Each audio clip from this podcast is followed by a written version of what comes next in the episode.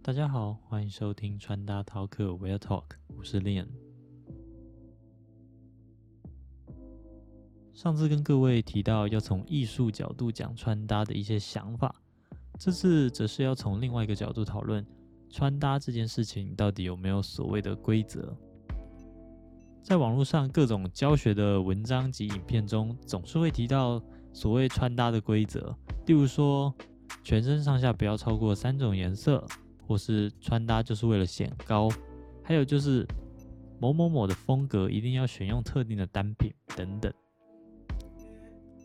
我不知道各位有没有想过，这些规则到底是从哪一个人开始讲起，或者是怎么样开始被创造出来的？我觉得有些时候这些规则听起来很有道理，但实际上是可以被打破的。在这里，我要提到一位前一段时间蛮有名的艺术家。中文翻译叫做萨尔瓦多·加罗。他在六月被报道出有一尊雕像以一万五千欧元，也就是台币五十万左右的金额售出。这幅作品的中文名称被翻译为“我是”，其意涵为表现现实社会的空洞。那这幅作品到底长成什么样子呢？实际上，这尊雕像根本什么都没有。各位只要去 Google 一下这幅雕像，大概就能了解我所谓的什么都没有是什么意思。他表示这个创作为一百五十公分乘一百五十公分的雕像，也就是说，买这尊雕像的人要准备一个一百五十公分乘一百五十公分的空间来放这一坨空气。好的，大家听完这个故事，可能会觉得很荒谬，或者觉得这根本就不算是艺术。不过仔细想一想，这个。根本不算是艺术的一个想法，到底是从何而来的呢？我之前看到一篇文章，里面有个论点，我觉得非常有意思。文章表示，现在的艺术作品更多的是故事级包装，只要你能讲出你创作的想法，而且有人欣赏并买下来，对购买者来说，那就是一种艺术。简单来说，只要艺术家本身的定义够吸引人，那它本身就可以变为一种艺术的定义。所以说，只要说的一口好艺术，你就是一个大艺术家，根本不需要受什么传统艺术规则的制约。透明雕像也是一种艺术，香蕉加胶带的组合也是一种艺术。我们觉得很像玩具的公仔也是一种艺术。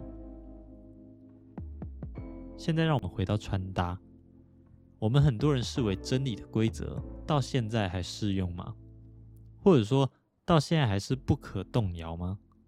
我在这边就可以简单的举几个例子来表示，其实我们多数人觉得是真理的穿搭规则，根本就是可以被忽视，甚至相反运用也是完全没有问题的。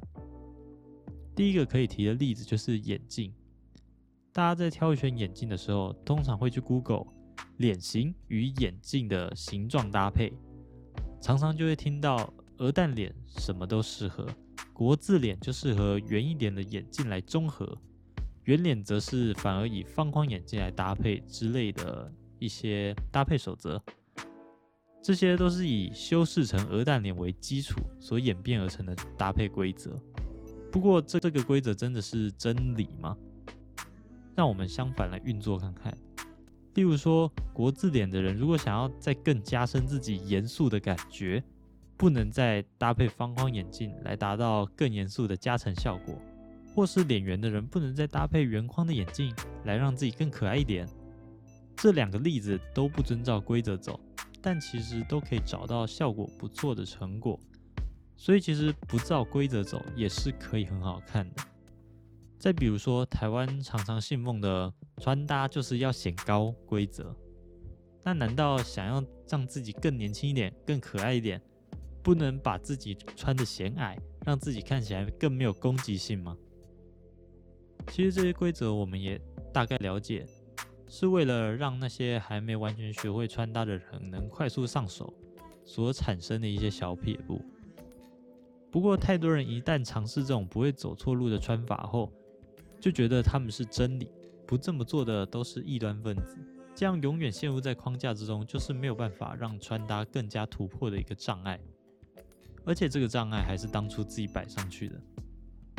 透过这些例子，我想说的是，只要你有能力把它诠释的好，能让大众接受，穿搭是可以没有规则的，你可以穿的超矮，也可以让脸看起来超圆，或是全身上下有十几种颜色，这些都可以。只要你的技巧越来越好，就能够打破越来越多的规则，穿得越来越独特。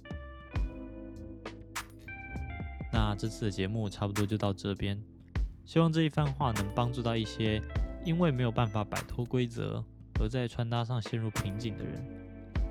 至于前面提到的能力与技巧如何提升，之后我会再录一集节目跟大家说说我个人的看法。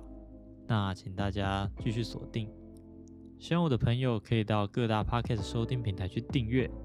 苹果的用户也欢迎到 Apple Podcast 下方评论五颗星以及留言跟我说说你的看法。想深入讨论的朋友也可以直接搜寻我的 Instagram 私讯我，或许可以交流出更多细节以及有趣的结论。那么我是恋，感谢你的收听，我们下次再见，拜拜。